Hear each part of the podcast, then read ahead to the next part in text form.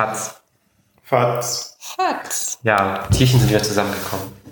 Nach einer längeren Pause. Ähm, müssen wir erwähnen, warum? Oder ist das einfach nur ein ist passiert? Ist passiert. Äh, Die Serie war zu Ende. genau, Game of Thrones war zu Ende und wir Was man denn machen?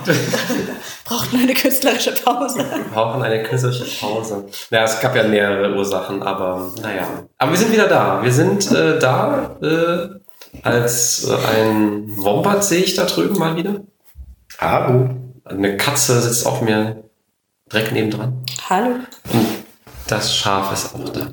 Und wir, bevor wir anfangen mit reden, müssen wir erstmal über das Getränk reden. Wir haben die, das beste Getränk der Welt vor uns. Das kann man wohl sagen. Es ist ähm, Chinotto-Saft. Das Chinotto-Saft ist wohl, Chinotto ist die beste Pflanze, die man sich überhaupt für Geld kaufen kann. Und ähm, Besser als Aloe Vera und Teebaumöl. Genau. Wir machen mal hier auch Fatz Fatz. Es ist, äh, aus, der ist sogar direkt aus Italien. Also Chinotto ist vor allem in Italien wohl äh, bekannt. Mm, der Saft der Götter. Der Saft der Götter. Der riecht sehr gut. Und der schmeckt auch hervorragend. Und hat heilende Wirkung. Der, der, der heilt einfach alles. Aber da machen wir vielleicht mal eine extra Folge irgendwann zu, zu unserem Ja. Chinotto-Imperium, was wir irgendwann aufbauen möchten. Ich glaube, das ist. Ähm, das wäre jetzt auch zu früh. Wir müssen erstmal die ganzen Webseiten noch sichern und die ganzen. Äh, die ganzen, weiß ich nicht, ähm, Märkte noch überhaupt erst erschließen und so weiter. Das neueste Produkt auf dem Markt der Scharlata äh, Homöopathie. Nein, das ist Nein. nicht homöopathisch. Da ist ja, da ist ja ein Wirkstoff drin. Eben. Das ist ja nicht einfach. Also homöopathisch wäre, wenn du Chinotto halt verdünnt. hättest. Aber das ist ja. Und auf ein Ledereinband geschlagen die ganze Zeit.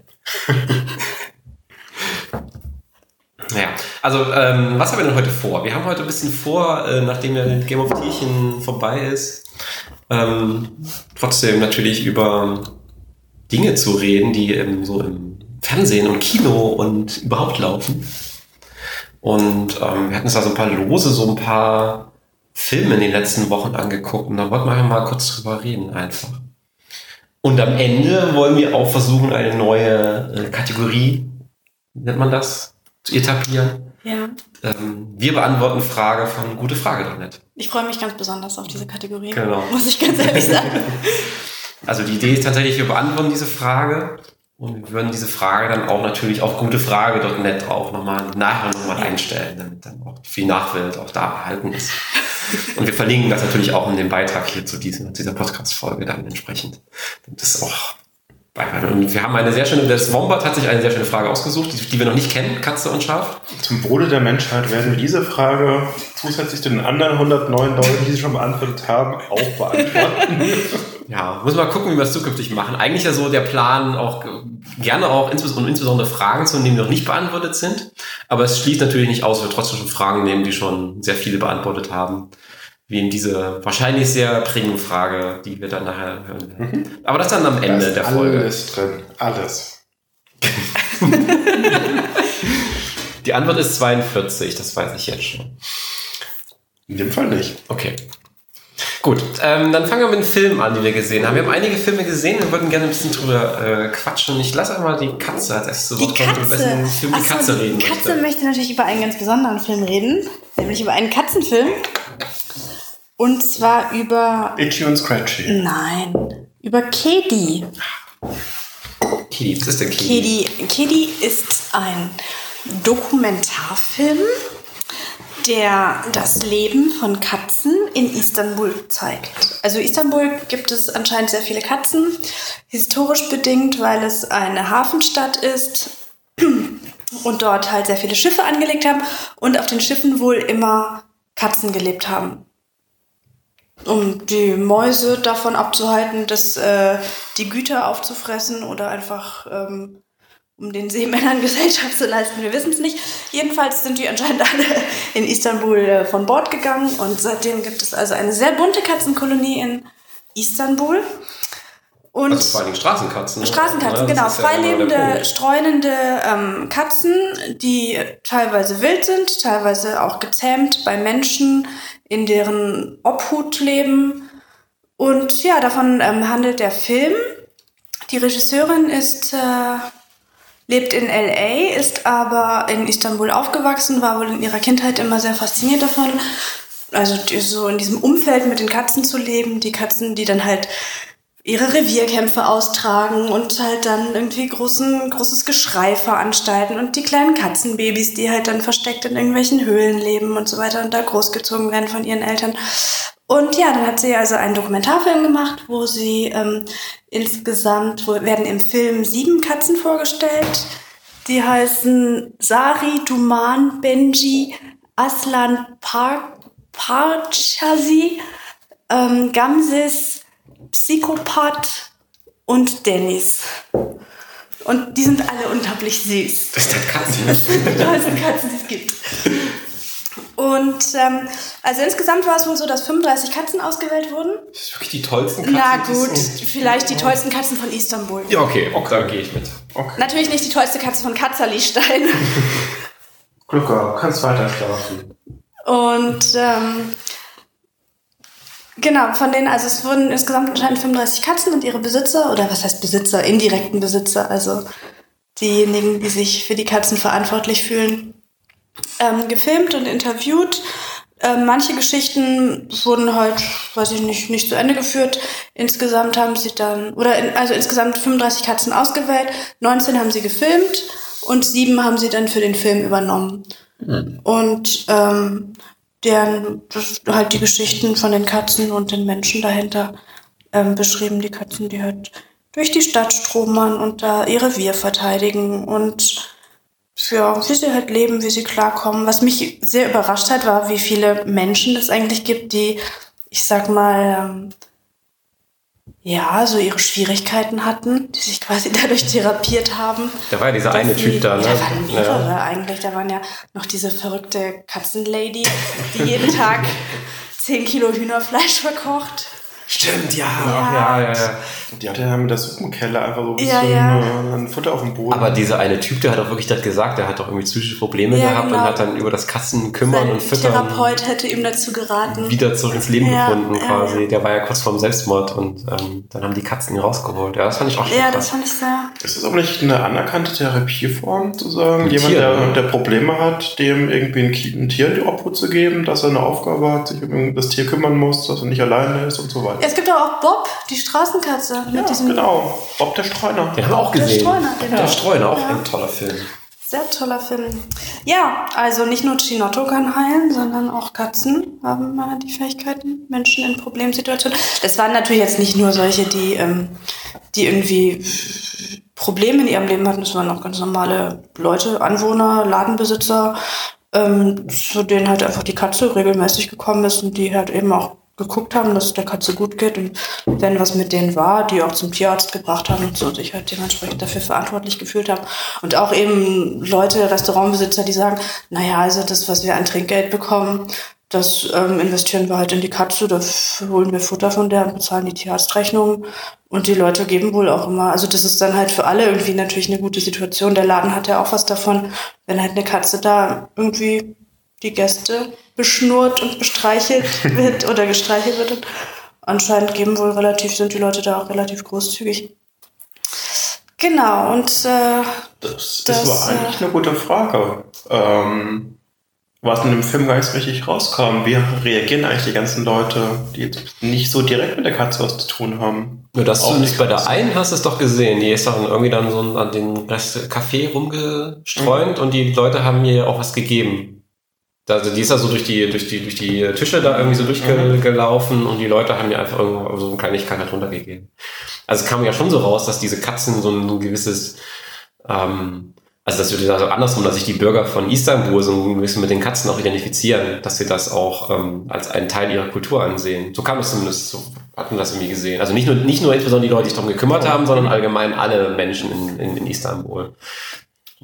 Was ja generell genau so eine Frage ist. Hm. Wie, also sind die geduldet, sind die quasi eben akzeptiert im Stadtbild? Die Scheiße. Werden die eher Zumindest hat der Film das so rausgestellt, ne? Aber ob das dann wirklich so ist, natürlich noch eine, eine andere Frage. Aber der Film hat es zumindest so, ähm, so dargestellt, als ob das so wäre. Also es wurde ja an ein, zwei Stellen im Film auch erwähnt von verschiedenen Leuten, dass eben dadurch, dass halt das so eine Hafenstadt ist und dass die Schiffe die Katzen hatten, die Katzen auf diese Weise nach Istanbul gekommen sind, äh, gekommen sind. Und dass es eben so eine Art, ich sag mal, friedliche Koexistenz zwischen den Menschen und den Katzen ist. Also die einen kümmern sich um die anderen, wenn du so willst. Da gab es ja sogar diesen einen Typen, der die Katze extra wegen den Mäusen quasi da oder den Ratten da Ja, irgendwie genau. in einem Restaurant irgendwie vertreiben wollte. Der hatte ja extra dann, also die kam irgendwie ihm zugelaufen und dann hat er sie aber quasi bepflegt und halt irgendwie ein Bettchen gegeben und sowas und die ist dann noch geblieben. Ja, genau, und nachdem sie irgendwie mehrfach versucht haben, mit Rattenködern und Rattengift die Ratten irgendwie loszuwerden und das alles nicht gut funktioniert hat, kam halt irgendwann die Katze und seitdem haben sie kein Rattenproblem mehr. Und die Katze wird von allen, äh, von allen gut akzeptiert und wird als nützliches äh, kleines Tierchen gesehen. Was war denn die, die beste Katze?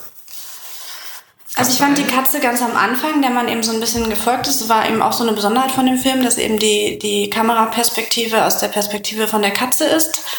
Ähm, und man der Katze, also immer so auf, auf dem Niveau, also auf der Höhe von der Katze sozusagen die Kamera mitläuft und die man dann eben so ein bisschen verfolgt, wie sie durch die Straßen und Gassen äh, zieht. Das fand ich ganz schön, wie man dann auch eben, wo sie dann halt von Passanten und so weiter gestreichelt wird oder was zugesteckt bekommt von den Leuten im Restaurant und so. Das fand ich schön zu sehen und dann eben die Ladenbesitzerin, die halt erzählt hatte, na, die Katze hat halt irgendwo einen Wurf und die äh, muss ihren Nachwuchs ähm, ernähren und äh, ist halt seitdem, ist die halt richtig auf Jagd und vorher war sie halt eher so eine Schmusekatze und jetzt hat sie halt sich halt richtig ihr Wesen verändert und ist eine Jägerin geworden. Das fand ich schon ganz schön. Also ich fand auch die Interviews mit den Leuten immer. Ich finde, die Da- Leute waren sehr, kamen sehr sympathisch einfach rüber. Bei der fand ich das aber auch noch umso beeindruckender, weil die ja gesagt hat, die weiß gar nicht, wo die ihre Kinder hat. Und die, und die haben ja wohl aufgespürt. Ja, die, die sind haben ja dann der Katze der gefolgt Kamera. und haben dann Aufnahmen von den Kindern gemacht, wo, die, wo die ja vorher nicht wusste, wo, wo ist eigentlich jetzt, wo sind eigentlich die Kinder. Also wenn das so war, dann fand ich das eigentlich schon auch ganz nett. War ja aufklärerisch ähm, witzig. Ja, aber nun, was die Auber auch angesprochen haben, und das ist durchaus auch nochmal ein relevantes Thema, ist ja, dass dann die Katzen so langsam aus dem Stadtbild wieder verschwinden, wohl. Wegen äh, quasi Gentrifizierung. Gentrifizierung ist am allen schuld, aber auch dass Katzen verschwinden. Dass ähm, die ganzen Bauvorhaben, ähm, die Leute sich eher Sorgen machen, was passiert mit den Katzen, als ähm, was passiert mit uns. Genau. Aber das ist ja auch so, dass sie tatsächlich auch die Katzen tatsächlich ja wohl wahrscheinlich weniger Freiraum kriegen, weil sie ja diese ganzen alten Häuser zum Teil einfach abreißen dann und dann halt irgendwelche Wohnkomplexe hinbauen, wo die Katzen nicht mehr so, also zumindest die, zumindest die streunenden Katzen, darum geht's ja vor allen Dingen. Ich meine, was dann wieder der einzelne Istanbul als Hauskatze hält, ist noch was anderes. Das ganze Viertel war ja schon eher ein, ich weiß nicht, wirklich ärmlich, aber zumindest ein einfaches Viertel. Also war jetzt nicht irgendwie mit neuen Straßen, großen Häusern, sondern so ein bisschen, ja, so ein bisschen durcheinander, so ein bisschen eher so kleinere Hütten, ähm, mit auch viel so Straßenstände. Ja, dieser Alles Markt auch improvis ja- improvisiert. Fand ich aber ansprechend. Also so Ja. ein bisschen dieses chaotische, dieses so ein bisschen, ja, dezent dreckige, war nicht dreckig im Sinne von Müll, sondern halt einfach nicht über alle, ähm, alles neu gemacht, nicht über alles gestrichen, sondern ja, hat einfach ein bisschen chaotisches Stadtbild. Das fand ich, hat, hat mir gefallen. Ja, das, das, war- das fand auch sehr gut an den ganzen Dokumentationen, dass du da eben auch mal diesen Einblick in diese Stadt gekriegt hast, den ich jetzt so auch noch nicht habe und den wahrscheinlich auch nicht mehr so schnell kriegen kann, weil wer reist jetzt heutzutage schon noch in die Tür Türkei in der aktuellen politischen Lage da. Also das ist eigentlich ein bisschen schade, man würde da gerne, gerne mal hin, ne? Aber, kommst du wahrscheinlich. aber rau, genau, wenn du wieder rauskommst, das ist tatsächlich aktuell eine sehr kritische Frage. Ähm, deswegen, ja, ist ein bisschen schade. Aber gut. Immerhin gab es dann diesen, diesen Dokumentationen dazu. So generell wäre eigentlich Türkei schon ein Land, wo ich sagen würde, mh, Istanbul oder so, eigentlich wäre das mal was, was man erleben kann. Also wenn man jetzt das Politische außen vor lässt, Ja, das geht halt gerade irgendwie nicht, oder das finde ich zumindest sehr, sehr Ja, es gibt wohl noch Regionen, wo das nicht so schlimm ist. Also muss ja, Istanbul ist zwar schon sehr aufgeheizt, weil du da auch natürlich diese krassen Anhänger hast und auf der anderen Seite die krassen Gegner. Aber es gibt dann halt auch so Regionen wohl, ähm, die, die, wo du wahrscheinlich normal hinreisen kannst, wo halt diese, dieser Erdobahn nicht so verbreitet ist. Und also sowas wie Anatolien soll wohl da relativ gemäßigt sein. Da kann man wohl immer noch gut Urlaub machen. Aber die Gefahr besteht natürlich trotzdem, dass so Gefahr, also das so reicht im Zweifelsfall ein, also das ist, die gehen ja inzwischen wirklich so weit, da reicht ja ein kritischer Kommentar irgendwo, und sei es auf Facebook oder Twitter schon, und kann dazu führen, dass du, dass du da festgehalten wirst plötzlich. Also es wird ja zum Teil wirklich auch überprüft. Das ist ja auch, wenn du in den USA einreist, da gab es ja auch schon Geschichten, dass irgendein, irgendein Brite ist in die USA reingereist, hat irgendwie vorher einen Tweet abgelassen mit äh, so Scherz, haha, ich kann jetzt hier einen Präsidenten ermorden und wurde dann halt deswegen festgehalten am Flughafen, weil sie seine Tweets gelesen haben. Ja. Also sowas gibt's, sowas ist ja auch im dann. Gibt's da was zu dem Katzenfilm? Ähm, nö, So. die Katzen an sich fand ich, also, ja, welche Katze war am beeindruckendsten? Ich fand die Psychopathenkatze. Die Psychopathenkatze? Psycho Cat. Psycho Ja. Cat. Die war toll. Die war auf jeden Fall außergewöhnlich, würde ich sagen, ja. Hm, Wollen wir da eigentlich, weil so bei so Filmsprechungen, müssen wir das auch noch irgendwie bewerten? Wollen wir denen irgendwie vier von fünf Pfötchen geben so, oder was? Ich meine, im Katzenfilm kann man ja nur fünf von fünf Bötchen geben. Naja, das ist ja erstmal die generelle Frage, das haben wir noch gar nicht vorher besprochen, ob wir jetzt bei so Filmbesprechungen überhaupt eine, eine, eine Tierwertung abgeben möchten oder auch nicht. Ja, sollte ja, man machen. okay. Also auch eine, also im Zweifelsfall einfach nur eine Empfehlung oder Nicht-Empfehlung, jetzt unabhängig, ob man muss jetzt keine Fünf-Punkte-Skala wählen oder sowas, das ja, macht ja irgendwie jeder. Einfach im Zweifelsfall ein, war es das wert, da reinzugehen oder ist es, also man kann es ja so kategorisieren von, ist es es wert, das dich im Kino anzugucken, ist es wert, sich dann irgendwann mal vielleicht auf DVD oder Blu-ray oder im Streaming anzugucken oder im Fernsehen oder ist es das eben nicht wert? Vielleicht so auf dieser Ebene. Ist das wert, sich den Film anzugucken? Was sagt die Katze? Also für Katzenliebhaber würde ich schon sagen, ähm, ja, die sollten sich den im Kino angucken. Ansonsten, wenn man natürlich gerne, wenn man sich gerne ähm, bei YouTube Katzenvideos anguckt, dann kann man sich auch den Film vielleicht mal im Streaming oder auf DVD angucken. Ähm, und ja, ich meine, was ich bisschen schade fand, ist, dass der Titel halt ähm, nicht nachsynchronisiert, äh, dass der Film nicht nachsynchronisiert war, sondern halt ähm, original mit Untertitel war. Ja, das Ja, hat halt den Nachteil, Low-Budget-Produktion, dass ja. man eben die ganze Zeit mitlesen muss, was jetzt übersetzt wird, wenn man der türkischen Sprache nicht mächtig ist. Ähm, ja, da würde ich vielleicht ein bisschen Punktabzug geben. Ich denke mal, mit bisschen mehr Budget hätte man den Film noch ähm, synchronisieren können. Das wäre vielleicht drin gewesen. Aber ich fand das ganz nett dann. Also ich finde das immer so, man Original hat, dann, dann meine so, so Synchronisation nimmt ja auch immer was von der ursprünglichen Emotionalität des Sprechers irgendwie so raus. Das kannst du ja einfach nicht eins zu eins übersetzen. ja, das stimmt. Deswegen, ähm, also ich gucke mir zum Beispiel ja manchmal durchaus auch japanische Filme im Japanischen an, wo ich den Japanischen auch nicht mächtig bin. Aber einfach, weil du eine andere Emotionalität dann drin hast. Na gut, Da musst du halt Untertitel lesen, aber ich Okay. finde das besser, als es dann in einer, in einer deutschen oder englischen Synchro zu sehen. Ja, aber beim Untertitellesen hast du halt wieder die Aufmerksamkeit halt auf dem Untertitel lesen. Und das, das kann hast du man vielleicht nicht so die. Ja, aber das kann man mit der Zeit. Also ich gucke selten Filme mit Untertitel, deswegen fand ich, würde ich da jetzt sagen, okay, es ist so ein bisschen ein kleiner trauriger Smiley, weil es halt nur der Unterpunkt war. Und ansonsten aber natürlich fünf volle Katzenpfötchen ähm, für diesen Film, für diesen fantastischen Film. Weiß man eigentlich, ob der Film erfolgreich war? Äh, Also ich weiß ja, zumindest nicht. Der hat ein kommerziell paar Preise gewonnen. Der wurde irgendwie? irgendwie beim International, äh, wie heißt es, Independent Film Festival von Istanbul, da wurde der erstmalig vorgestellt, hat irgendwie als Dokumentarfilm was gewonnen. Auch die Regisseurin hat irgendwelche Preise gewonnen und ähm, hat wohl sein Budget gut, also das war eine sinnvolle Investition. Ich glaube, vom Budget hatten die irgendwie eine Million Dollar und eingebracht hat er, glaube ich, mittlerweile vier bis fünf Millionen. Also, Ja, für einen Independent-Film doch absolut okay. Ja. ja, es ist halt, es ist halt Katzen, da sind die Könige des Internets. Das ist halt, ähm, da hast du natürlich einen. Immerhin hat es der Film ins lokale Kino geschafft. Also das ja, schafft ja auch ich weiß gar nicht, wie der so deutschlandweit überhaupt lief, ob der überhaupt deutschlandweit groß lief. Der lief jetzt halt bei uns auch nur in den Arthouse, quasi Arthouse-Kino. Ähm, so die großen Cineplexe lassen den sicherlich nicht laufen. Da muss man schon ins richtige, im richtigen Dorf wohnen, um, um da den Film sich ansehen zu können. Ich weiß gar nicht, der läuft wahrscheinlich aktuell nicht mehr. Zumindest bei uns läuft der, glaube ich, nicht mehr. Muss man wahrscheinlich Glück haben, den noch irgendwo im Kino zu sehen. Und, ähm, aber ja, es ist ja auch eine, eine, eine die, die finde ich Empfehlung gut. Wer, wer YouTube-Katzenvideos mag, der soll sich das mal als Stream angucken. Das finde ich, finde ich, finde ich eine gute Empfehlung. Dann würde ich sagen, gehen wir zum nächsten über. Was hat denn der Wombat sich äh, so mitgedacht, ausgedacht an Filmbesprechungen?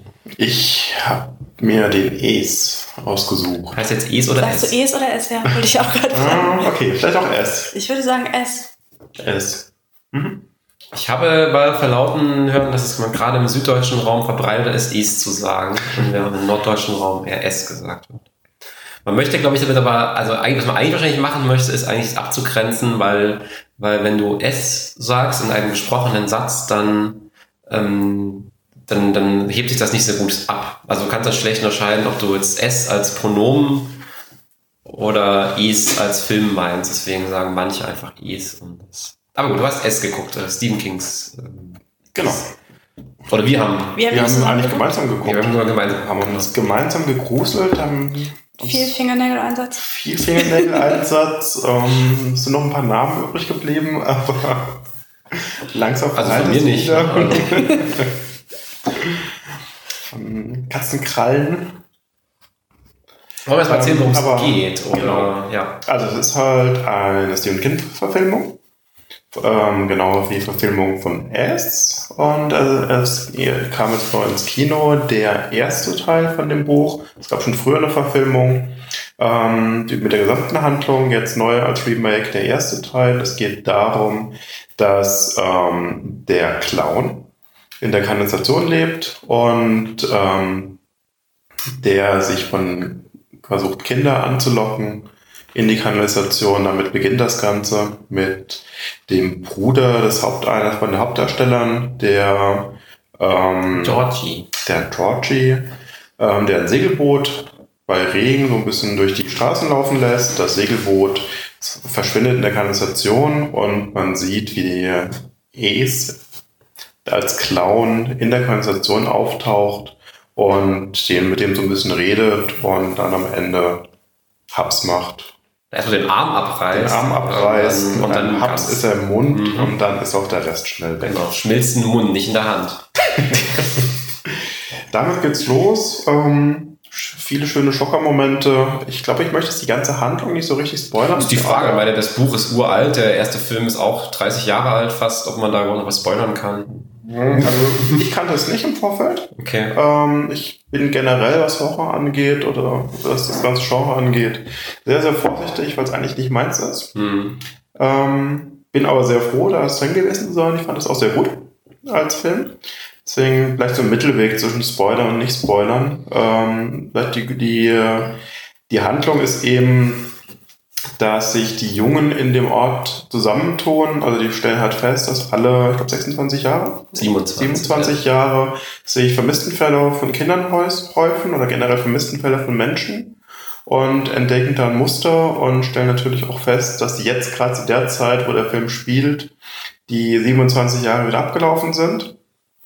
Ähm, was jetzt, wie auch später rauskommt, eben Es hat Hunger und legt sich halt einen kleinen Vorrat an, der dann auch ein Mhm. bisschen halten soll. Ziemlich genau 27 Jahre. Ja. Ähm, und die versuchen es eben dem auf den Grund zu gehen, das Es zu jagen. Ähm, als kleine Clique von sechs, fünf Sind sieben, glaube ich. Sieben Sieben Kinder. Kinder. ähm, versuchen zu dem auf den Grund zu gehen und erleben auf dem Weg verschiedene Abenteuer. ähm, am Ende schaffen sie es auch oder vielleicht auch nicht. Ja. Da die spannende Frage ist ja eigentlich jetzt bei Es. Das ist ja, das war es quasi, worum es geht. Und die wirklich eine spannende Frage ist, worum geht's wirklich? Also was will uns, was will uns diese Geschichte eigentlich sagen? Oder was soll das eigentlich alles darstellen? Das ist ja eigentlich das, was bei, gerade bei King ja auch häufig immer so im Hintergrund wabert und auch viel versteckt ist. Ich mag keine Clowns.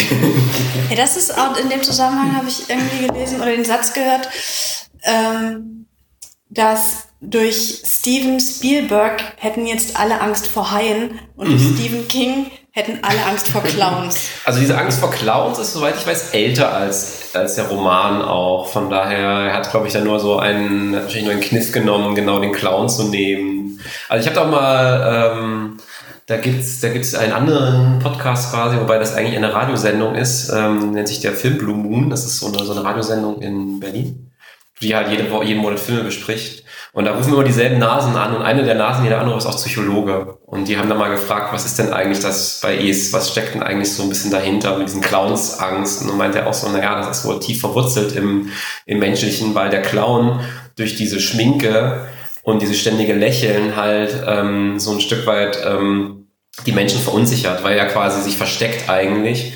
Das ist das, das eine. Also diese, dieses, dieses aufgeschminkte Lächeln äh, so ein bisschen Leuten so ein bisschen Angst bereitet, weil das quasi so dieses im Hinterkopf ist, der will irgendwas verbergen durch sein aufgeschminktes Lächeln. Und das zweite ist, dass Clowns immer irgendwas Schlechtes passiert. Also Clowns, die kriegen mal Torten ins Gesicht, denen wird auf den Fuß geschlagen. Ja? Das sind ja so Leute, die, die, die machen ja irgendwie Dinge, die, die schlechte Sachen sind. Und, und die dann lustig dargestellt sind eigentlich. Also sie rutschen ja lustig auf der Bananenschale aus, aber sie rutschen halt immer ständig auf Sachen aus oder machen halt Dinge kaputt. Und dass daher so ein bisschen auch diese allgemeine Angst gegenüber Clowns ähm, kommt. Aber das ist ja, meine, der King hat ja wahrscheinlich nicht umsonst einen Clown da als, äh, als, als Bildnis für, für, für S genommen. Also eigentlich ist der S wahrscheinlich auch, ja, es geht eigentlich nur. sagen? Ja, ja, go. Der S, also, also es gibt ja mehrere Ebenen, was S ist. Also S ist ja zum einen, soll es ja, glaube ich, ähm, das, das siehst du bei King-Romanen auch häufiger, dieses Ding, dass es einfach nur was Böses ist. Ohne es genau zu definieren. Der hat dann gerne so Sachen, wo er einfach nur beschreibt, hier gibt es irgendetwas, was halt das Böse, die Reinkarnation des Bösen ist.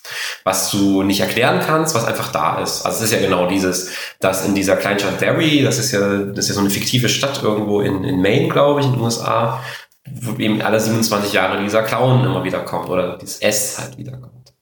Und es in dem Sinne keinen Drinnen davon gibt, von diesen S und dass die Bürger sich das auch einfach irgendwie ähm, damit quasi arrangiert haben, dass alle 27 Jahre eine Katastrophe quasi Ich weiß gar nicht, ob das im Rahmen von der Handlung ähm, allgemein bekannt ist.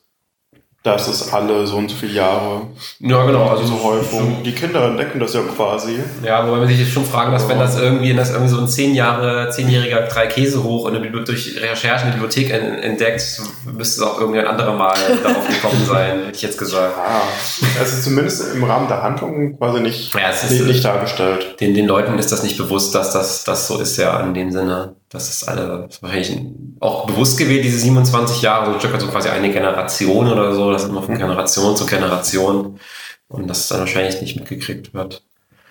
Ja, und also ich würde, ich würde es gar nicht so sehr darauf hängen, was, was das S ja dann wirklich, wirklich ist, weil das kommt dann, glaube ich, im zweiten Teil. Genau, das wird auch gar nicht deutlich im ersten. Das wird ein, an ein, zwei Stellen so ganz kurz angedeutet, aber ja. Im Wesentlichen sieht man den eigentlich als Clown Mhm. oder gar nicht.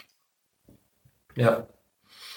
Aber ja, aber eigentlich ist es ja diese, diese, ist ja wie gesagt, die Clown, also unabhängig davon, dass es, dass es selber eigentlich ein anderes Wesen ist, auch eine Darstellung als ein Clown, das ist das eine, aber zum anderen ist es eben so, er hat ja nicht, nicht umsonst diese Clown-Darstellung gewählt, um eben auch Kinder anzulocken, insbesondere. Mhm. Das ist natürlich auch ein, ein, ein entscheidender Punkt. Die scheinen besser zu schmecken. Mmh, Kinder. Was ich natürlich irgendwie in dem Zusammenhang, also das hatte ich mal gelesen, ich habe jetzt auch den Film zum ersten Mal gesehen, ich habe auch S nicht gelesen als Buch, ist eben die Tatsache, dass sich das ähm, S in das verwandelt, wovor man am meisten Angst hat. Mhm. Ähm, ich habe es eigentlich nur im Zusammenhang mit Harry Potter nämlich gehört, weil da gibt's ja auch diese äh, Irrwichte, die die im Unterricht Ja, durchleben. aber ich würde sagen, S did it first. Ich könnte Ja, ja, vermuten, eben. dass die Und das ist aber eben quasi ein. Stephen King-Zitat, das die ähm, Rowling da eingebaut hat, weil sie nämlich auch großer Stephen King-Fan Mhm. ist. Und ähm, daher, äh, also ja, kam das, äh, ich wusste das halt nur indirekt über, über Potter, Mhm. dass es eigentlich von Stephen King äh, invented it sozusagen. Also das, das Vieh ernährt sich ja auch so ein Stück weit von, von der Angst ja auch. Ja. Also nicht, und deswegen verwandelt es ja auch in das, was du am meisten Angst hast. Und da gibt es ja diese, auch diese eine Szene, wo der dann ja, der, der eine, der Angst, auch wirklich Angst vor Clowns hat, dann plötzlich ein Zimmer voller Clowns ist. Und da, naja, entsprechend, hm, das ist äh, genau das Richtige für den, ja. Ich hatte jetzt in dem Zusammenhang auch nochmal den, den Film aus den 90er Jahren, 1990 glaube ich, kam der nochmal gesehen. Mhm. Äh, Gab es irgendwie bei Amazon jetzt im Zuge von diesen Horror äh, Halloween, Halloween Weekend ja. mhm. für 99 Cent zum Ausleihen. Da hatte ich einfach mal zugeschlagen. Und ähm, da, der ist halt schon irgendwie, also es ist natürlich, ich glaube, der ist schlecht gealtert, glaube einfach, dieser Film. Das Original. Das, genau, der alte 1990er äh, Version. Der ist auch irgendwie drei Stunden lang, weil der auch eben die komplette Geschichte erzählt. Meine, der war jetzt auch über zwei Stunden, der, der, der jetzt der aktuelle. Das hat ihm aber gut getan. Ja, ja. Den aktuellen. Das, der hat sich viel Zeit genommen, auch ein Stückchen einfach die Szenerie zu etablieren. Der ist nicht durch die Handlung irgendwie mhm. durchgerusht. Das hätte man, wenn man das wollte, viel schneller erzählen können. Aber der hat sich viel Zeit genommen für so ein bisschen Details. Und dadurch auch viel Atmosphäre geschaffen. Ja.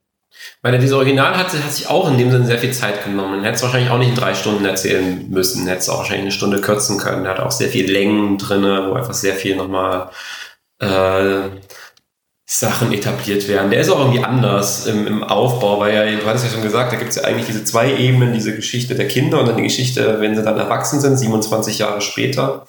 Und in den Originalen entsprechend beide verzahnt, also wirklich verzahnt im Sinne von, das spielt eigentlich von der Handlungsebene in den Erwachsenenalter und da wird quasi diese Kindergeschichte immer so in Rückblenden erzählt.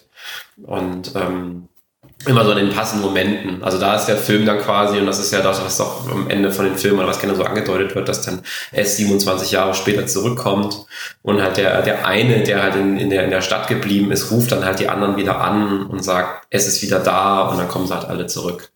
Mhm. Und im Wesentlichen an der Stelle, wo der, der ruft die halt nach und nach an und dann wird dann quasi immer so ein Flashbacks als die Geschichte als Kind erzählt. Ähm, aber der, der funktioniert, glaube ich, nicht ganz so gut mehr, der Film, wie gesagt. Der ist einfach, die, ähm, die Horrorszenen sind, glaube ich, einfach Kind seiner Zeit.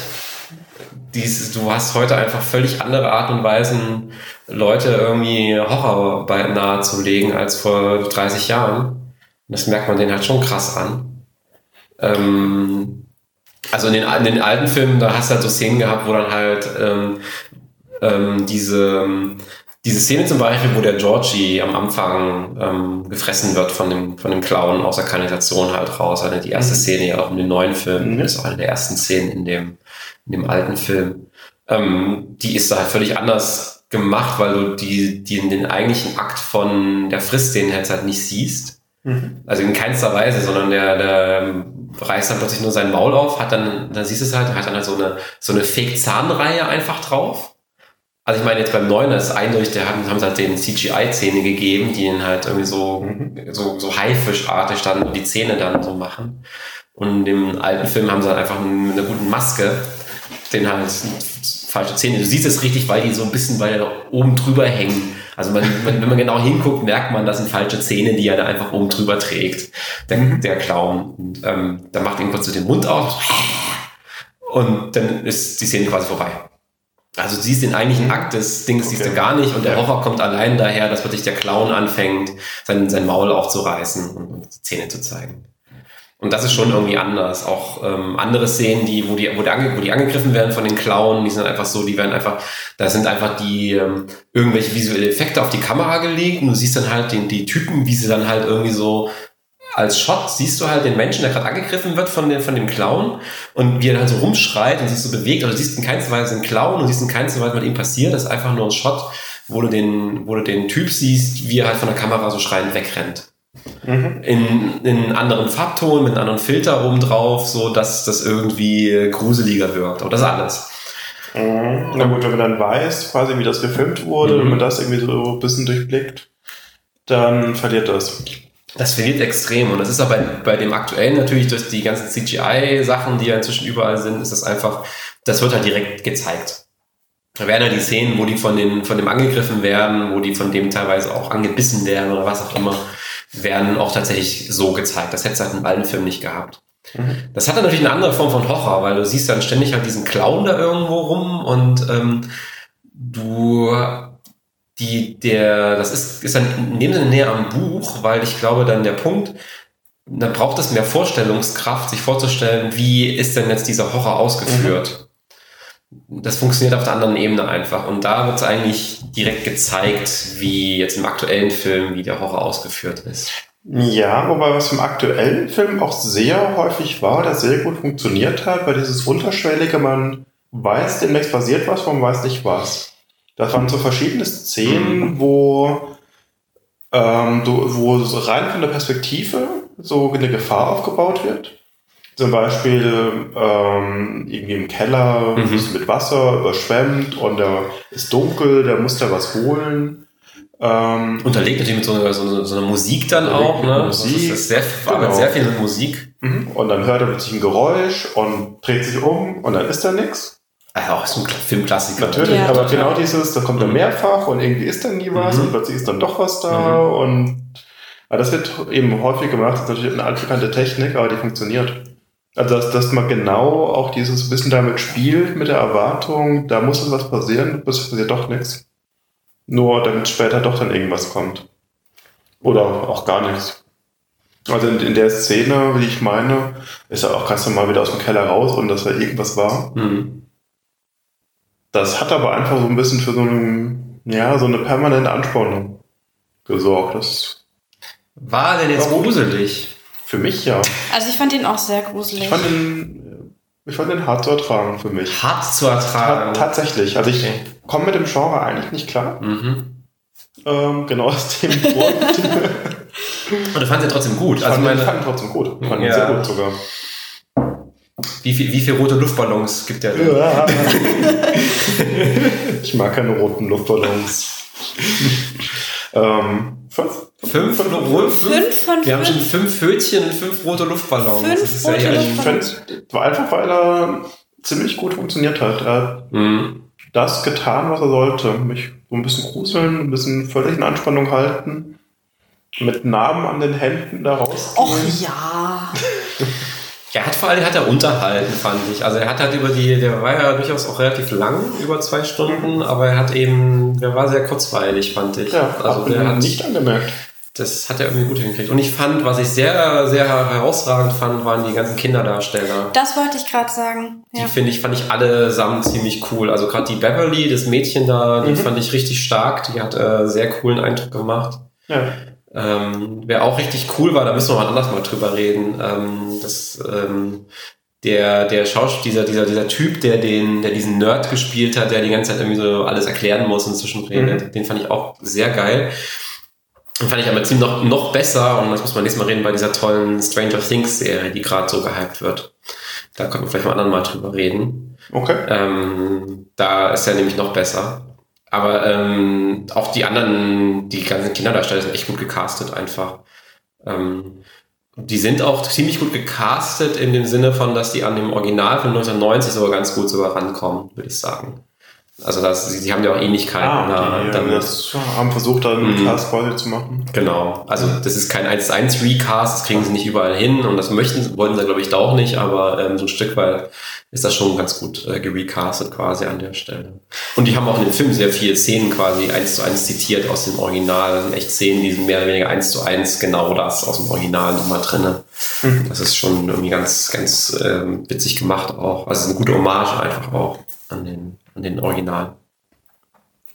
Was ich eben an dem Film mochte, ist gerade eben diese, diese Geschichte um die Jugendlichen, dass der Film auch so ein bisschen so ein ja, Coming of Age. Genau, so klassische Coming of Age Geschichte natürlich. ja, auch die, die, die ähm, haben noch Romanzen ja auch innerhalb ja, der Gruppe genau, und sowas. Eben, ne? die sich alle so ein bisschen von ihren Eltern emanzipieren, ähm, eben solche Beziehungen ein. Im Prinzip sind alle Eltern sind auch irgendwie kaputt, ne? Ja, also total. von allen Kindern sind die Eltern in irgendeiner und Weise völlig ja. kaputt.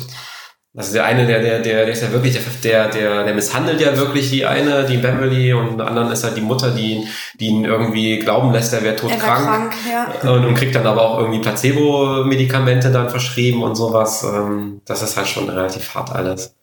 Die sind alle irgendwie kaputt, alle Eltern. Ich fand die New Kids on the Block gut. Die New Kids, genau, der eine Junge, der New Kids on the Block hört. Das haben sie gut transportiert. Ja, genau, weil das Original ist ja so, dass das sind die Kinder, die Kindheitsgeschichte ist ja spielt ja in den 50ern, 50ern, ne? und die Erwachsenen in den 80ern. Das haben wir jetzt halt einfach 30 Jahre weiter gedreht, sodass jetzt die Kinder in den 80er spielen. Entsprechend hat der Junge halt New Kids on the Block. Was irgendwie auch, fand ich auch witzig. Ja, mit so einem Walkman, das fand ich toll. Das war dann noch so die Zeiten der.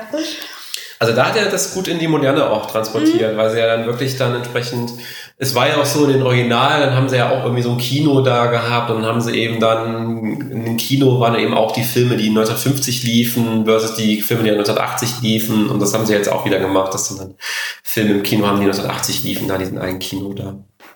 Also es hat schon, haben sie gut irgendwie in die Zeit drüber gerettet. Und das ist natürlich aktuell und das ist auch bei, so bei, bei wenn man dann Stranger Things äh, mal ähm, betrachten soll, das ist ja auch eine Serie, die in den 80ern spielt.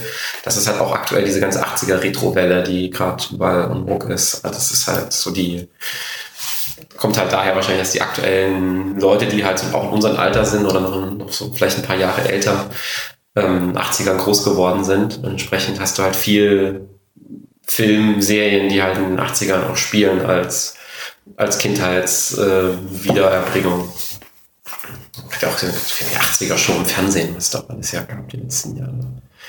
80er sind wieder in. Warum auch immer. Bitte nicht. Das war unsere Zeit. Meine nicht, meine war ja die, ich bin ein 90er-Kind. Also ich bin knapp, bin ja kein, Ja, ich kein, eigentlich kein 80er-Kind. In Ich dem in den Sinne. 90ern zu. oder? Fand's ja erschreckend. Ich habe gerade so ein schönes T-Shirt gesehen, so ein Abi-T-Shirt. Ähm, naja, die letzten der Nullerjahre. Mhm. Dumm die dumm. Mhm, Die, die, Die jetzt eben gerade ja, Abi gemacht haben. ja. Die Kinder werden auch immer jünger. Mhm. Naja, ähm, wo wir beim letzten Film wären, ähm, das ist quasi auch ein Remake aus einem alten Film aus dem Ende der 80er in dem Fall.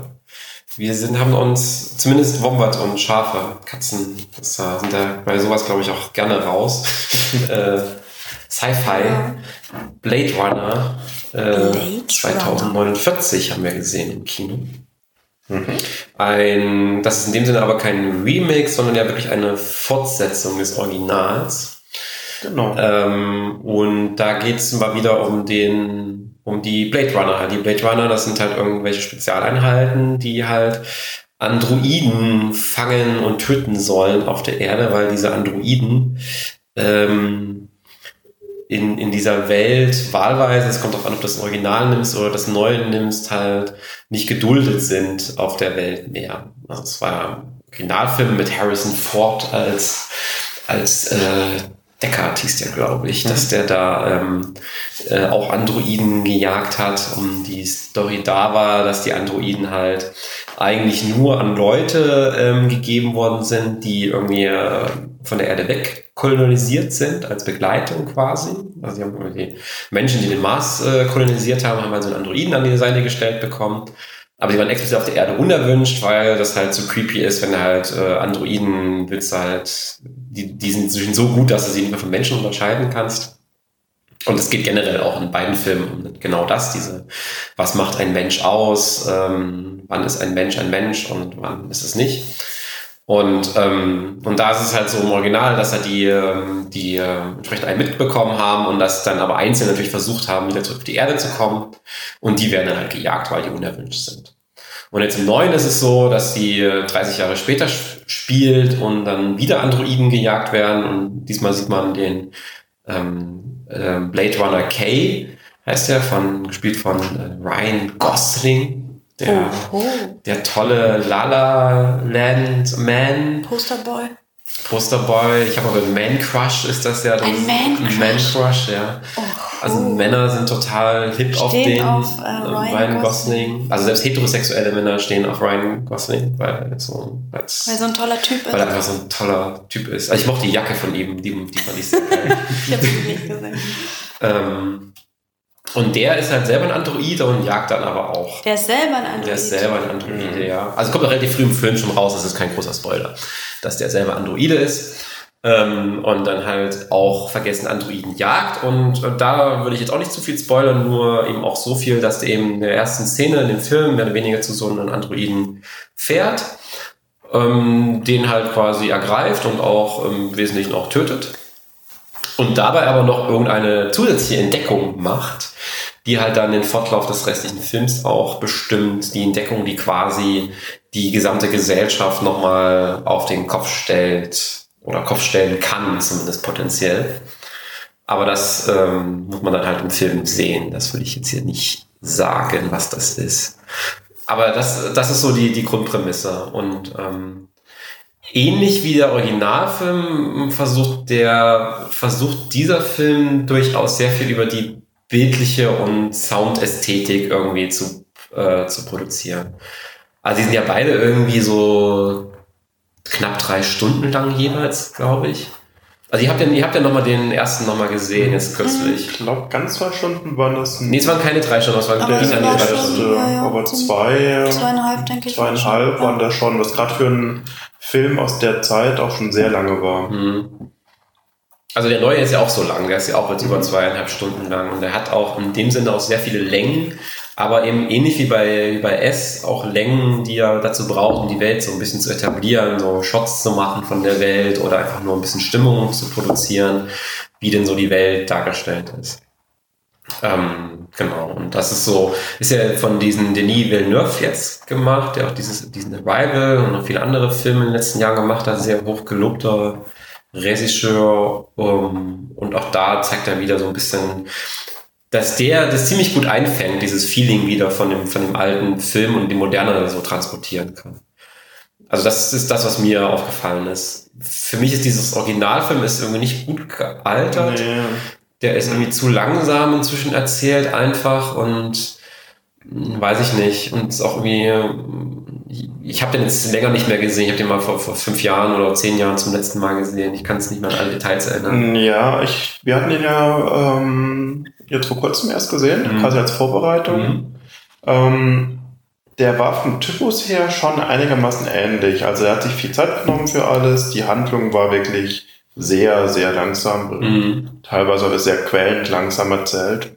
Ähm, was dann nicht, nicht so das ganze Problem ist, das fällt natürlich auf.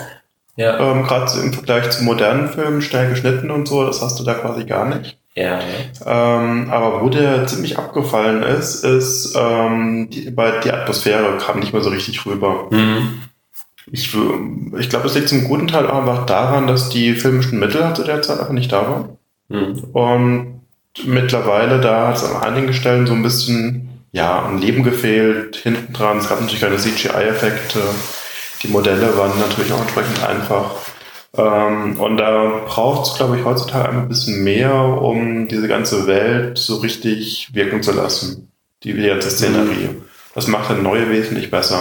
Naja, es ist die Frage, ob der neue ähm, Also zumindest Der zu Gen- heutige, heutigen Zeiten. Naja, das ist, das ist genau das Ding. Wenn man jetzt 30 Jahre in die Zukunft blicken würde, äh, könnte man sagen, dass der, also kann man natürlich wahrscheinlich nicht, aber ist es so, dass dann der, jetzt der, der aktuelle Blade Runner in 30 Jahren besser gealtert ist als der, als der alte, wegen, also wenn du sagst, es liegt vor allen Dingen an der, an der szenischen Umsetzung. Ich meine, die Story ist ja schon, die war schon nicht, nicht schlecht, die war halt einfach nur langsam erzählt, ähm, von diesen Stilmitteln ab. Ja, die Sto Story war nicht schlecht, aber da war auch nicht viel da. Es ist eher, das eine ist auch in dieses Grundszenario, ob Mhm. man das mag, diese Welt. Die, die finde ich schon nett, die finde ich cool. Hm. Darüber wirkt das auch. Ähm, aber die eigentliche Story an sich, naja gut, die passt auf den Bierdeckel. Also da, da ist es nicht wirklich so richtig viel. viel Naja, es, da geht ja, es geht ja um mehr als nur die reine Story. Also das eine ist ja diese, diese Story von den Androiden, die halt da leben und dann eben die Unterscheidung zwischen Mensch und, und, und Nicht-Mensch. Das ist ja eben, das ist jetzt genau in diesem einen Satz ja quasi erzählt. Aber ich finde es spannend in dem Sinne, dieses ganze Szenario, was ja ursprünglich ja ein, ein, ein Philip K. Dick-Roman, der viele von diesen ganzen Sci-Fi, modernen Sci-Fi-Filmen so weggenommen hat. Nenn doch bitte mal den Titel.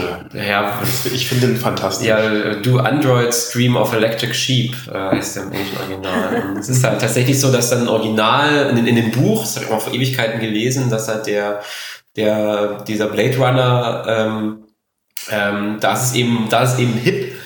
Ähm, das wird, kommt in beiden Filmen, glaube ich, nicht so gut raus, dass nämlich sowas wie Haustiere äh, quasi ausgestorben sind. Also es gibt einfach quasi keine Tiere mehr. Die, die, die, die Leute sich halten. Deswegen halten sie sich irgendwie Keine auch, Katzen. auch keine Katzen. Nein. Und deswegen halten sie sich Androiden-Haustiere. Und der Typ äh, als Statussymbol dann auch. Also es ist dann halt, wenn du sich so ein Androiden-Haustier leisten kannst, dann hast du einen gewissen Status einfach in der Gesellschaft Mhm. plötzlich, weil du merkst, okay, du kannst dir halt leisten.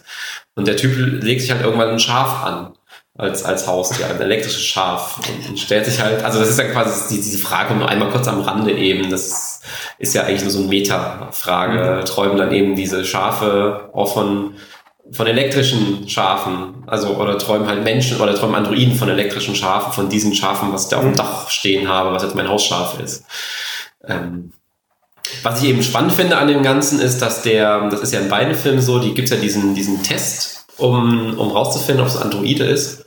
Mhm. Und diese Tests, der hat sich irgendwie geändert in den beiden Filmen, so vom, vom, vom Typus her, aber vom Grundzug her ist der witzig im Sinne, dass der ja im Wesentlichen macht die Unterscheidung von Androiden zum Menschen darin aus, dass Androiden keine Emotionen nachbilden können. Also das, was die dann, dann macht, der Test besteht im Wesentlichen daraus aus irgendwelchen Fragen, die ja so emotional dich erregen sollen.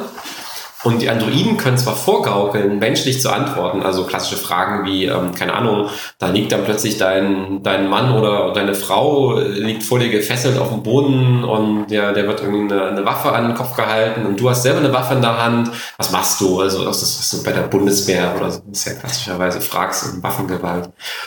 Und dann können dann zwar auch die Androiden so eine menschliche Antwort geben, sie können aber nicht, ähm, weil sie haben dann halt diesen Effekt, dass sie ähm, die, diese, die Emotionen nicht hundertprozentig exakt wiedergeben können. Mhm. Und ähm, das nur macht man sich zunutze, um rauszufinden, ob das ein Androide ist oder nicht, weil du den ansonsten nicht unterscheiden kannst vom Menschen. Und das finde ich einen interessanten Punkt, weil er wirklich damit ja sagt, dass ein, die Frage beantwortet, was macht ein Mensch aus? Und ähm, Mhm. was ein Mensch ausmacht, sind halt Emotionen.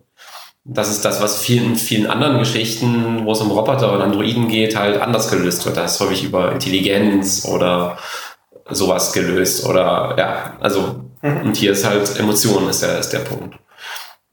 Deswegen finde ich das finde ich das generell eine, eine, witzige ähm, äh, witzige Szene äh, oder wit- witzige witzige äh, witzige Prämisse erstmal. Und was in den neuen auch dazu kommt, ist, dass dann nämlich plötzlich die Androiden zum Teil auch anfangen, Emotionen zu zeigen. Das ist eine der Punkte, die da auch ähm, dann halt zu, zum Tragen kommen. Und dann ist eben die Frage, äh, ist das immer noch unterscheidbar von Menschen oder ist das auch schon eine nächste Evolutionsstufe quasi Androiden? Ja, das wird insbesondere deswegen ziemlich gut dargestellt, weil es gibt ja dieses Hologramm. Hm? Ähm, Ja, das ist eh das Beste, das Hologramm. Sehr eindeutig, also quasi eine Frau als Hologramm, so ein bisschen, ja, dezent auch als ähm, Freundin, Frau, Bettgefährtin soll das dann darstellen. Hm. Aber es ist halt ein reines Hologramm. Ohne Körper, ohne irgendwas. Ähm, der Hauptdarsteller redet aber mit ihr wie mit einem Mensch und sie agiert auch wie mit einem Mensch und so nach dem Motto, Schatz, ich habe dir Essen gekocht und dann läuft die halt als Hologramm zu Essen durch die Gegend. In Wirklichkeit macht er sich da irgendwie Der so einen Matsch irgendwie- fertig gematscht und So ein halt Matsch fertig, ja. Und, und, die, und die hat halt als Hologramm halt so, so, so ein Fünf-Sterne-Menü essen, was sie ihn halt so hinstellt. Und das überlagert sich dann so, dass er quasi ein Fünf-Sterne-Menü auf seinem Teller sieht, wo er sich vorher Matsch drauf gemacht hat. Und das ist schon ganz nett gemacht. Also an der Stelle dann eben nett ist wegen den Emo- Emotionen. Es gibt quasi irgendwann ein Upgrade für das Ding. Eine Technik ähm, statt fest eingebaut an der Decke der Hologrammprojektor als Gerät zum Mitnehmen. Hm. Und damit kann er seine virtuelle Freundin quasi überall mitnehmen. Und irgendwann kommt dann auch so eine Szene nach dem Motto, ähm, lösch mich auf dem Hauptcomputer und dann bin ich ja nur noch hier auf diesem mobilen Ding. Mhm. Und was ist, wenn was passiert, dann werde ich ja sterben. Das ist genau, weil ein Was- Androide dann plötzlich stirbt quasi. Also der. Genau. Also in dem Fall ist es Hologramm. Oder Hologramm, nicht Androide. ähm, was eben sehr klar einfach künstlich ist, aber Mhm. auch da ist genau diese, werden diesem völlig künstlichen ähm, Programm viel menschliche Züge mitgegeben. Das ist im Prinzip von der, macht eine Charakterentwicklung mit, ist halt wie ein, wie ein Mensch, eine KI, die entsprechend lernt, die Gefühle äußert, aber von der Darstellung sehr klar künstlich ist. Das ist eigentlich ein schöner, spannendes Bogen.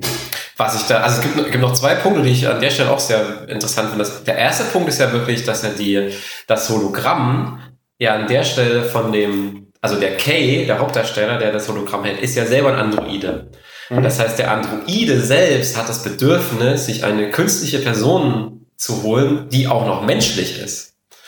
Also das ist ja erstmal ein witziger Effekt, dass der Androide ähm, so stark dieses Verlangen hat, menschlich zu sein, dass er sich sogar eine, ja, eine, eine Illusion quasi schafft.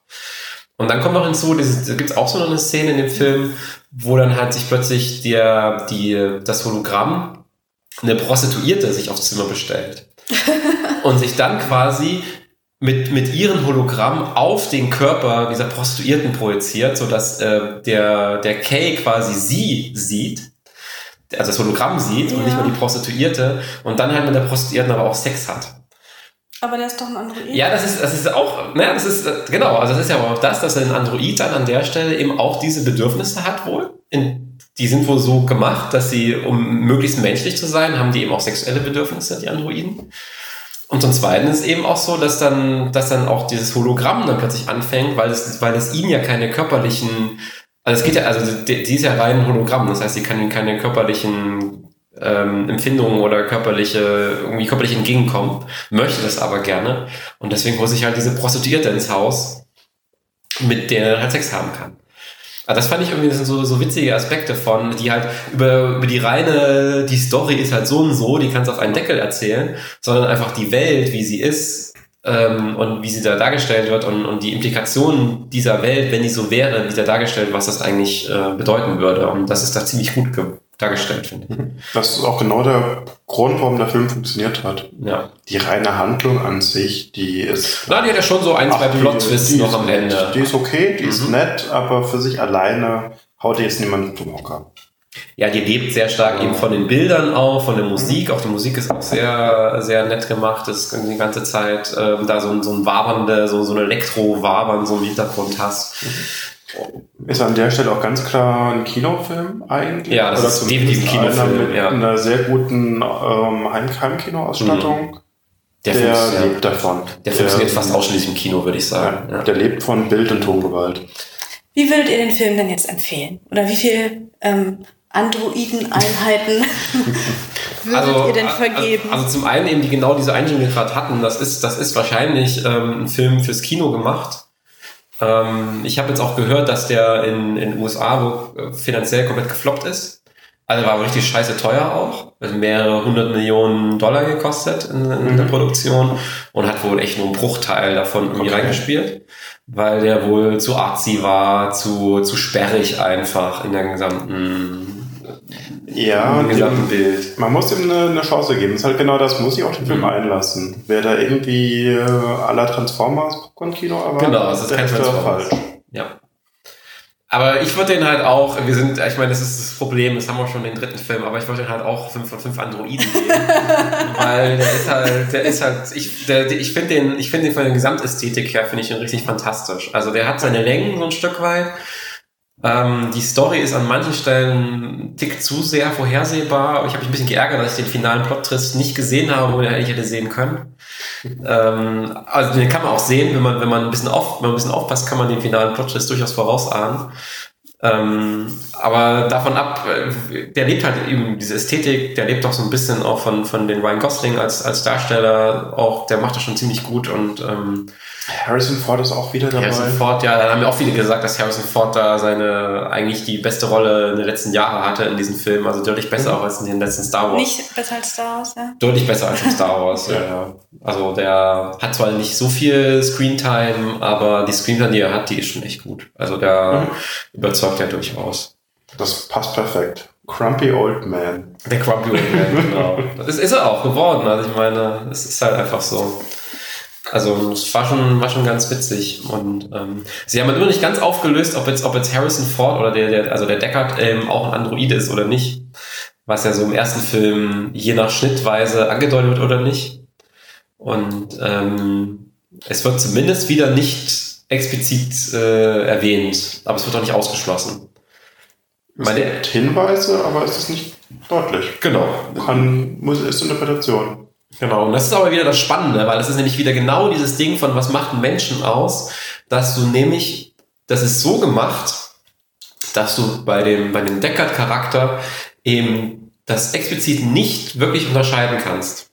Also es kann, es kann in beide Richtungen auspendeln und man kann beide Richtungen kann man verargumentieren, aber es ist halt so gemacht, dass du es nicht eindeutig sagen kannst. Also es zeigt eben genau diese, diese, dieses, diesen, dieses Problem, was diese Gesellschaft eben auch hat, dass man eben Androiden vom Menschen einfach nicht unterscheiden kann. Das kannst du dann sogar selbst als Zuschauer von diesen fiktionalen Filmen auch nicht mehr. Und das ist eigentlich eine schöne Analogie auch an der Stelle. Aber gut, ähm, dann äh, haben wir unser Kommt jetzt zu unserer Kino-Spektakel. zweiten oder nächsten Kategorie. Genau, kommen wir zum letzten und wichtigsten Tagungspunkt. Ähm, Die gute Frage. wir, Die gute Frage. Also der, der Hintergrund ist so ein bisschen, wir, wir diskutieren ja auch gerne so im, im Offline-Tierchenkreis relevante Fragen, wichtige Fragen. Und häufig die Inspiration davon kommt entweder aus Amazon-Rezensionen oder eben von gutefrage.net. Und deswegen dachten wir uns, es wäre doch mal eine gute Gelegenheit, eine solche Frage mal auszuwählen und hier mal so zu beantworten. Was der Tierchenkreis am Ende, wie der Tierchenkreis am Ende elementare Fragen der Menschheitsgeschichte, Mhm. wie, wie er dazu steht. Ich bin sehr gespannt. Und das Wombat, Wir hat sich- sind auch sehr das gespannt. Wombat hat sich eine Frage ausgesucht, die Katze und Schaf nicht kennt und liest sie uns jetzt vor. Und dann werden wir das jetzt hier beantworten. Also, es ist eine, natürlich eine original gute Frage, Frage. Mhm. Ja. Nämlich eine kurze Annahme. Jemand glaubt an Einhörner. Warum wird dieser jemand ausgelacht und nicht ernst genommen? Ein Mensch, der an einen Gott glaubt, aber nicht. Werden Menschen, die an Einhörner glauben, erstmal ausgelacht? Das ist ja die erste Prämisse, die er, die er so hat. Ich glaube schon. Also der zumindest Fragesteller, so wie man die Frage, so wie die Frage gestellt ist, geht man davon ja aus, dass der Fragesteller auf jeden Fall die Erfahrung gemacht hat, dass Menschen, die an Einhörner glauben, ausgelacht werden. Wenn Sie ernsthaft an Einhörner glauben, ja. Also wir reden auch hier nicht von irgendwelchen 50-jährigen Mädchen. Mhm. Und wir reden auch nicht von den, ähm, dem ganzen Einhorner-Hype, den ich nebenbei sehr komisch finde. Ich auch. Warum, warum ausgerechnet Einhörner? Es ist halt irgendwie ein fantastisches Tier. Ich weiß es nicht. Drachen. Ja, Drachen Oder ist zu Drachen nerdy. ist, Drachen ist out, ne? Ja, also ich meine in der Nerd-Szene immer noch so im Rahmen von irgendwie Dungeons and Dragons und sowas, aber so als allgemein ist das out, ja. Na, ich glaube, Einhörner sind irgendwie, weil das halt so, so fabelhaft, also mehreren, mehreren eben fabelhafte Wesen sind. Also ich glaube, da ist auch sehr viel ironische Brechung einfach drin, warum die Leute Einhörner toll finden. Jetzt nicht, weil Einhörner per se toll sind, sondern weil Einhörner ironisch gebrochen irgendwie toll sind. Halt Leute, also Dinge, die halt, da gibt's ja diese, diese Einhornfleisch, was du dir kaufen kannst, was halt irgendwie so Rindfleisch ist mit so Glitzerstaub. Also man kann alle möglichen Produkte mit Einhörnern drauf kaufen. Und die sind Einhornwasser. In der Regel immer sehr bunt. Die sind immer rosa oder Genau. blau. Regenbogen ist ganz so häufig ein Motiv. Mhm. Dann sind da Einhörner drauf abgebildet. Vielleicht kommt auch so dieses My Little Pony Hype, was ja auch so, sind ja keine Einhörner, sondern aber kleine Ponys. Aber Ähm, rosafarbene Ponys, ja. ähm, das ist ja auch so ein bisschen knuffi bunti und kleine niedliche Viecher. Ähm, aber zurück zur Frage, ich finde das, ich finde das durchaus eine, eine, ähm, eine berechtigte, also unter unter der Prämisse, dass Menschen da ausgelacht werden davon, dann habe ich jetzt keinen, ähm, keinen direkten, ähm, in, in, im Bekanntenkreis einen direkten ähm, Vorbild, wo ich jetzt sage, der wird deswegen ausgelacht, aber nehmen wir an, das wird, der wird ausgelacht, dann finde ich die Frage, Frage durch berechtigt, weil das ist ja durchaus Dann ersetzen wir doch Einhörner durch Elvetritsche. Die Elbetritsche. Nein, das ist nicht lustig. Niemand kennt die Elbetritsche. Natürlich. Außerhalb der Pfalz. Das ist das Pfälzer Nationalheiligtumstier. national. Wie sieht denn das aus? Der Elbetritsche. Das ist. Ja, das ist so ein. Also, das ist ein Fabelwesen natürlich. Na, äh, gibt's wirklich. da wurde auch immer Jagd drauf gemacht. Das sind so kleine, kleine Tierchen mit großen Ohren und so ein bisschen so eine Mischung aus Hase und hat noch ein Geweih. Ich würde sagen, das ist die Pfälzer Form des Ist das Wolpertinger. der Wolpertinger, ja? Was ist denn ein Wolpertinger? Pfälzer Form davon. Ich kenne jetzt auch keinen Wolpertinger, deswegen. Der Wolpertinger, glaube ich, aus Bayern. In Bayern gibt es oder? den, aus dem ne? Aus so Raum. Ist das nicht so eine. Mischung aus Huhn mit Geweih und glaube, ich hab so ein Hase? also auch Federn, kann man fliegen? Ja, Oder ja. hat zumindest Flügel? ja. Ähm, irgendwie quasi die eierlegende Wollmilchsau. Die eierlegende Wollmilchsau, eine Dieb, wenn es die wirklich geben würde, das wäre toll. Ja, aber ähm, also äh, mal so, mal so nüchtern betrachtet, warum werden die Leute ausgelacht? Weil einfach Religion oder Glaube an Gott einfach, glaube ich, im, im Kollektivgedächtnis der Menschen halt anerkannt wird, obwohl es nüchtern betrachtet natürlich genauso, also er hat recht, der Fragesteller am Ende. Es ist, es ist, es ist ähm, per se erstmal genauso albern oder vielleicht nicht zwingend albern, aber es ist, es ist quasi gleich eine ähnliche Ebene zumindest erstmal. Ob man sie jetzt albern findet oder nicht, muss dann jeder für sich selber entscheiden. Aber es ist ähnliche Ebene. Aber was wie Religion und Gott ist einfach in historischen Kontext einfach mehr verankert und deswegen ist es akzeptierter. Also von mir aus könnte ja, auch einen Einhornfeiertag also machen, Einhornhimmelfahrt. Sowohl historisch als auch generell gesamtgesellschaftlich. Also allein dadurch, dass man Weihnachten und Ostern feiert und Feiertage hat, die religiöse Natur sind, ähm, ist halt einfach Religion im Alltag präsenter als, ähm, als der Glaube an Einhörner. Aber das kann man ja auch ändern. Ich meine, die ist auch im, im schottischen Dings, ist doch im Nationaltier, ist doch, glaube ich, das Einhorn. Also schottische Nationaltier ist, ist, es Einhorn. ist das Einhorn. Das stimmt, das war mal eine mhm. Frage beim Pubquiz. Ja? Genau. Und von daher ist das, also das ist ja nicht komplett aus der Welt, dass dieses, dieser Mythos von Einhörnern ist ja auch so ein bisschen, weiß es nicht. Also es wird ja gesagt, die, die gab es nie. Äh, ich weiß nicht, ob das belegt ist, ob es sie nie gab. Also weiß ich, also es ist halt. Klar gibt es sie heute nicht mehr. Ich glaube, ich habe vor einer Weile mal so eine ähm, Nachricht gesehen nach dem Motto, da wurde was ausgebuddelt, ähm, was man mit gutem Willen interpretieren kann als Pferd mit so Knochenfortsatz. Mhm. Was, wenn man richtig mutig ist, kann man sagen, das war ein Einhorn. Mhm. Also richtig mutig muss man da schon sein. Das ist eine Kreuz aus Nashorn und Pferd so ein bisschen. Also eigentlich musst du nur die mal im Zoo mal ein bisschen Sexy Time miteinander machen lassen und dann kriegst du dein Einhorn raus. So, so stelle ich mir Biologie vor. So, funktioniert das doch, oder? Genau, so funktioniert das. Mhm. Alternativ einfach mit dem Nashornkäfer. aber das, nee, das ist jetzt albern, das, das geht ja überhaupt nicht. Ja, aber dann nicht. hat man ein Pferd, das, das das Horn auf der Nase hat, aber beim Einhorn ist das ja auf, auf der Stirn. Stirn. Ja. Also ja, das müsste eigentlich hoch. Da muss man das dann das Gen noch ein bisschen nach vorne schieben auf dem Chromosom und dann wandert das die Stirn hoch. Es gibt ja, es gibt ja was, was, was ich noch kenne. Kennst, kennt ihr den Iguanodon?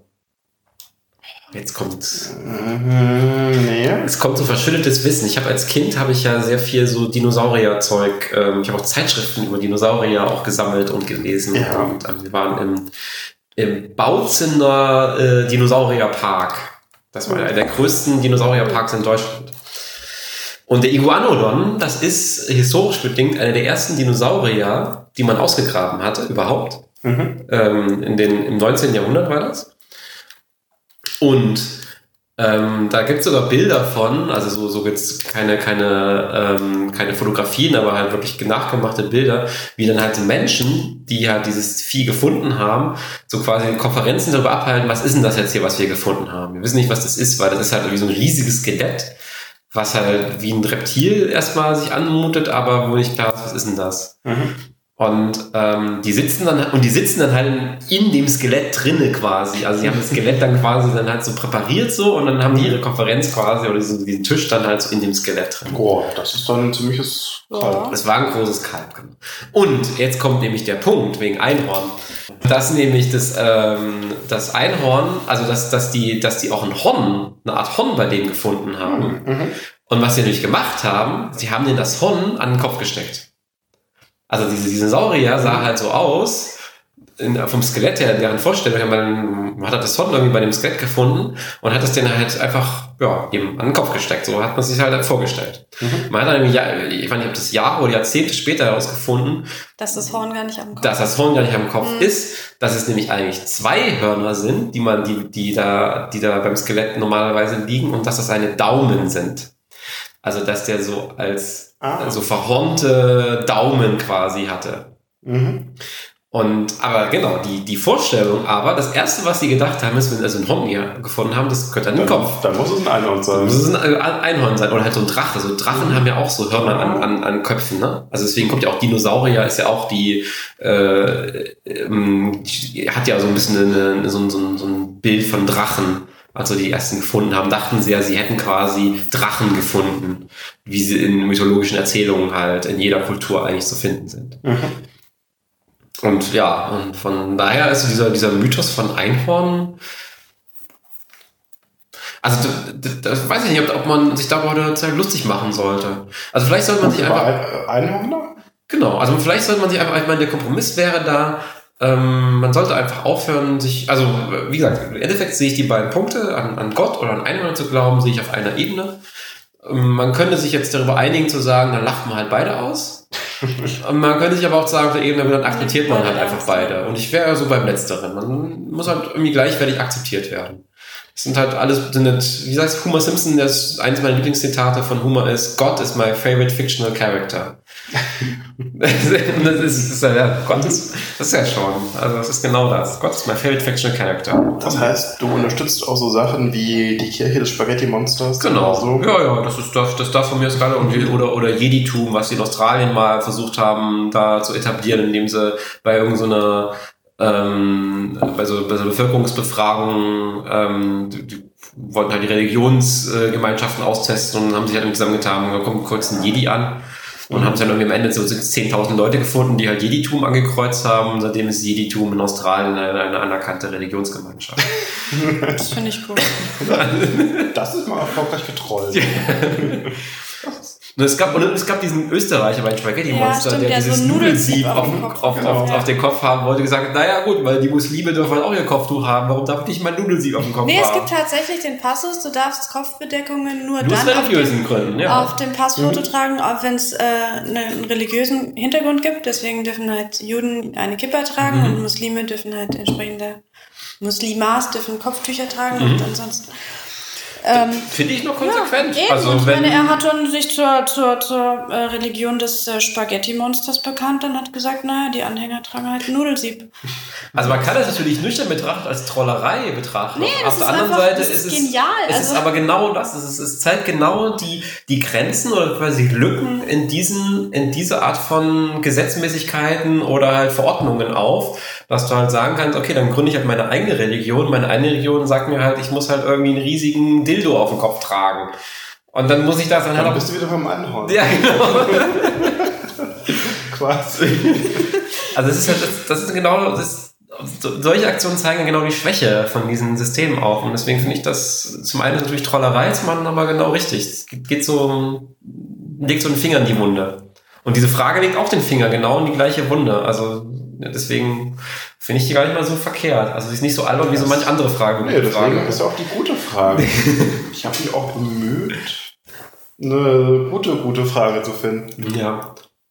Haben wir dann haben wir die eindeutig beantwortet oder fehlen dir noch Aspekte Nee, dazu? das ist gut. Das geht auch sehr in, den, in die Richtung wie hier die hilfreichste Antwort. die, was ist die hilfreichste Antwort? Genau. Die ist ziemlich lang, aber das Ja, so- so essentiell, das ja. Essentielle ist, ich glaube, die meisten Menschen halten den Glauben an Einhörner für verrückt, weil es keine Beweise oder geschichtliche Nachweise gibt. Natürlich kann man die Existenz von Gott auch nicht beweisen, aber die Menschen haben in Gott etwas gefunden, woran sie sich wenden und festhalten können. Das können wir aber auch mit, mit Einhörnern etablieren. Genau. Dass wir, wir könnten ja mal so eine Einhorn-Religion. Oder mit Chinotto. Ein Chinatto. Mit Gianotto. Ein Chinatto You Trust. Da sind wir auch schon ganz böse bei unseren Weltherrschaftsplänen, die wir aber erst. Die werden einer in der nächsten Folge noch Das, das kommt offenbaren. irgendwann, irgendwann. Das könnte, das könnte so ein Running Gag werden. Irgendwann in einer der Folge, zukünftigen Folgen erklären wir das Chinotto Imperium. Vielleicht wird die Folge nie kommen, vielleicht kommt sie schon morgen. Weiß man nicht so genau. Aber gut, ich denke, damit äh, haben wir, schließen wir das hier heute. Wir werden diese, ich denke, diese gute Frage wird sich etablieren. Ich glaube, das, machen wir Ja, jetzt immer. das ist gut. Ähm, und werden beim nächsten Mal auch ähm, wahlweise auch über Zeug, ob es wieder Kino sein wird oder ob es was anderes sein wird, das wird sich noch zeigen. Ich meine, es gäbe noch die Katzenfilmschule.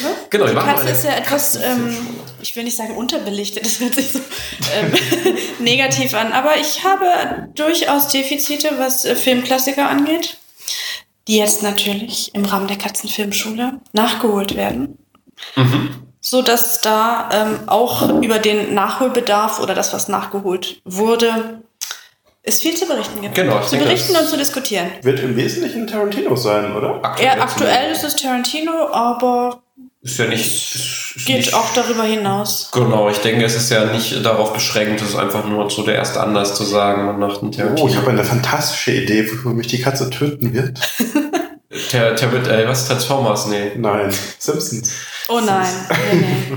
Nee, das ist auch keine Filmschule, das ist eine Serienschule, das können wir nicht machen. Ich habe auch schon Simpsons-Folgen in meinem Leben gesehen. Ich fand auch den Clown immer total Krusty, schlimm. ja. Ich fand ihn als Kind hatte ich nämlich auch Angst vor dem. Da gibt es eine ganz tolle Simpsons-Folge, wo, wo Homer Bart ein Bett äh, macht, das aussieht wie ein Clown und Bart dann nicht mehr schlafen kann, weil er halt Angst vor diesem Clown hat. Ja, ich fand den Clown auch Rusty ist auch ein bisschen nicht witzig. gruselig. Mhm. Das ist auch kein klassischer Witze-Clown. Mhm. Das ist mit ein Grund, warum ich die Simpsons nicht mag. Wegen dem Clown. Ja, der Clown ist. Also es gibt viele Gründe, warum ich die Simpsons nicht mag. Aber dann müsstest du eigentlich Futurama mögen, weil da gibt es keinen Clown. Ja, das stimmt. Dafür gibt's da Bänder. Ja, und dafür gibt es da sprechende. Na, wir- Und Nippler. das ist so ein Nippler kleines doch toll. Tierchen, ne? Nippler muss euch doch wieder, wieder entschädigen. das ist quasi eine Katze. Die Simpsons haben auch eine Katze. Schneeball. Schneeball die zweite. Aber, Das ist kein schöner Name für eine Katze. na gut. Hm. Ja, dann waren das wohl die finalen Worte. Kein schöner Name für eine Katze. Finde ich auch gut. Schneeball die zweite. Gut. Dann Okay. würde ich sagen, wir fatzen das jetzt hier an dieser In Stelle. diesem Sinne.